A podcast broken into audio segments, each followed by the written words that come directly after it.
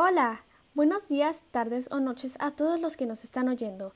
Bienvenidos a su podcast favorito, donde con nuestras historias te darán ganas de reír, cantar, asustarte o hasta llorar. En este episodio estaremos hablando sobre un gran libro, Pedro Páramo, escrito por el autor Juan Rulfo. Así que si quieres seguir escuchando, vamos a empezar. Ahora haré un pequeño resumen acerca de lo que es el libro de Pedro Páramo. Pedro Páramo es un libro que tuvo mucho éxito. Es un relato en primera persona, pero aquí nos encontramos con muchas voces. Voces que nos cuentan desde un beco acantonadas la versión de su historia, su vivir en aquel pueblo de Comala, un pueblo con nombre real, pero con una existencia del imaginario armada, con elementos de la realidad mexicana. Pedro Páramo puede ser catalogado como difícil de leer o de entender, y fue premeditadamente hecha así por su autor, y es justamente ahí donde radica lo especial de la obra. Es una historia contada por fantasmas que evocan recuerdos, y esos recuerdos traen más recuerdos contados por otros fantasmas.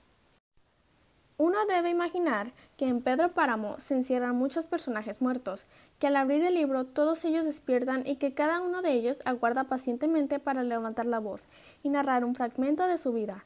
Con estos pequeños pedazos reconstruimos una historia en común, Pedro Páramo y lo que hizo con Comala y sus habitantes. Esa forma narrativa empleada es muy parecida, por no decir que es igual, a cuando uno se sienta alrededor de una fogata o al amparo de una comida caliente y donde alguien empieza a contar una historia, una anécdota donde todos los presentes tienen algo que aportar. Así se va enterando uno por la comunión de muchas voces, de muchos recuerdos y hasta de muchos fantasmas. A todo eso debemos fomentar que las vivencias de los personajes son sacados de la tierra por su realismo.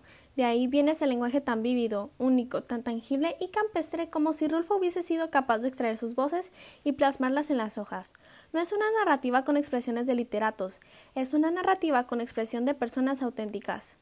La única novela de Juan Rulfo una obra que generó un gran impacto y recogió un gran reconocimiento por parte de grandes literatos, aunque también se anotó varias críticas negativas incluidas de sus propios editores.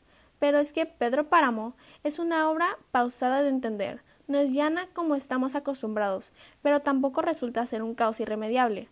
Es intencionalmente enredada porque aquella confusión de voces es como verdaderamente uno evoca los recuerdos, uno tras otros, hilvanando a otros tantos.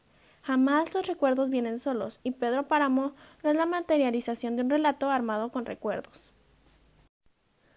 No tengo nada que reprocharles a mis críticos. Era difícil aceptar una novela que se presentaba con apariencia realista, como la historia de un cacique y en verdad es el relato de un pueblo, una aldea muerta en donde todos están muertos, incluso el narrador, y sus calles y campos son recorridos únicamente por las ánimas y los ecos capaces de fluir sin límites en el tiempo y en el espacio. Juan Rulfo Excelsior, 16 de marzo de 1985. El resumen fue un poco largo, así que espero que no se hayan aburrido tanto. Pero, ¿qué opino yo acerca de este libro? Bueno, pues Pedro Páramo, dentro del realismo mágico, relata con un ritmo lento y sobrecargado, llena de flashbacks y comebacks y con multitud de vocalos mexicanos. Una historia en la que se entrecruzan muchas otras en desorden cronológico, con una narración sincopada e interrumpida constantemente. Respecto a los personajes, hay muchos y todos tienen cierto simbolismo propio que ayuda a conducir la historia.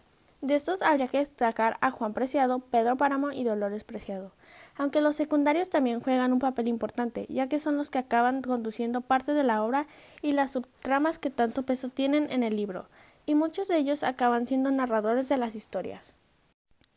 El valor de este libro recae sobre todo en su estructura y estilo, que armonizan con el simbolismo que presenta. El tema es original y el cómo está llevado supone una revolución literaria dentro del realismo mágico del momento, así como el lenguaje que presenta, lleno de vocados mexicanos que ayudan al contexto. Sin embargo, la obra es algo lenta y tal vez le falta modernidad del texto, así como el pasotismo de los personajes puede desanimar a los lectores.